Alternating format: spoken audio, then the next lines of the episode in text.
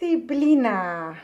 Ese es el tema que te traigo hoy en esta píldora de conocimiento y es además un tema basado totalmente en mi experiencia personal, en lo que he aprendido en estos años de emprendimiento. Yo no sé si sabes que este no es el primer negocio que tengo. Es verdad que es el primer negocio online que tengo, propiamente dicho, pero yo ya tuve un negocio físico que requería de mucha disciplina y es ahí donde yo tuve que, aprender, aunque yo de por sí he sido siempre una persona bastante eh, ordenada y organizada. Bueno, ¿tú qué, ¿tú qué piensas? ¿Tú piensas que la disciplina, uno nace ya disciplinado o que la disciplina se puede hacer o que tiene que ver con la educación, que si no te han educado a ser eh, una persona disciplinada después no puedes conseguirlo? Pues mira, yo te puedo asegurar de que la disciplina es eh, la capacidad de generar hábitos para mí. O sea, eso es ser una persona disciplinada, porque al final un hábito es algo que ya eh, eh, llevas ya de por sí para, lo que te quede de, vida o de, de, tiempo en hacer eso. Por eso para mí la disciplina es la capacidad de crear hábitos en tu vida. Uno puede llegar a ser disciplinado. Lo único que yo he visto y, veo también ahora en estos años donde trato con emprendedor, con empresario, donde mentorizo, ¿no? Es que para conseguir una disciplina, si hablamos en, implementar la parte del marketing digital en tu negocio, lo que tienes que estar es realmente comprometido con tu negocio. Si tú estás comprometido con el negocio o con esa meta que te hayas propuesto, entonces el, aprender a ser una persona disciplinada no va a ser tan complicado, o mejor dicho, va a ser posible, será posible. ¿Tú estás comprometido con tu negocio? ¿Eres consciente de verdad de que la parte del marketing digital es importante y necesaria para crecer? Bueno, yo espero que sí, que por eso además estás escuchando este podcast. Por eso, mm, aquí lo que voy a entregarte o a regalarte de mi cosecha, y de verdad esperando que te ayuden. A mí me ayudan, yo los pongo en práctica. Nada de lo que yo te cuento es algo que yo no haga para mí o incluso para mis clientes. Se puede crear hábito y eh, se puede crear la disciplina para no procrastinar. Entonces, eh, voy a darte, nada, son cinco, seis consejitos.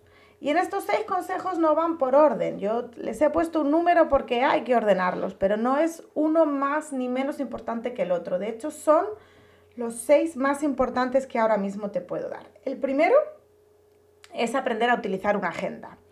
No tiene que ser una agenda de papel, o sea, si realmente eres una persona tecnológica que utiliza el móvil, estos maravillosos smartphones que tenemos, hay un montón de aplicaciones que te sirven para... Eh, utilizar agenda para eh, apuntar ideas, tareas, citas, para todo eso. De hecho, abajo en el texto te voy a dejar algunas de las herramientas que yo utilizo para, para esto, ¿vale? Ese era el consejo número uno, la agenda. El consejo número dos es no dejes para mañana lo que puedas hacer hoy. Que sí, que sí, que todos conocemos este refrán, ¿vale? Pero la idea es que verdaderamente te comprometas a empezar cada día a no postergar algo para el día siguiente. Esa es la forma de ir cogiendo eh, el hábito. Para eso a mí me ayudaban antes, porque ahora es verdad que con el tiempo te van haciendo menos falta, pero a mí me ayudaban mucho los checklists, esos diarios o semanales, o sea, de esto es lo que tengo que hacer durante la semana, sí o sí, porque es importante para mi negocio. Entonces, a mí esos me ayudaban eh, muchísimo. También hay aplicaciones para ello. El consejo número 3. Eh, yo leí hace unos años y los, lo, de verdad que lo he puesto en práctica y es maravilloso, es hacer la lista de las cinco cosas importantes eh, para el día siguiente. Esto es un trabajo que tienes que tener listo la tarde o la noche antes de desconectar para el día siguiente. Yo lo solía hacer además por la tarde-noche. Cinco cosas, ¿por qué? Porque no queremos eh, frustrarnos. Entonces, si ponemos 10 cosas que, que realmente podrían considerarse cosas que tienes que hacer, si no las llevas a cabo, porque nosotros estamos en nuestro negocio y apagamos muchos fuegos durante el día, nos vamos a frustrar. Entonces, como eso no es bueno, ponte cinco cosas diarias necesarias para hacer al día siguiente, ¿vale? Importante o necesaria, esas palabras son claves.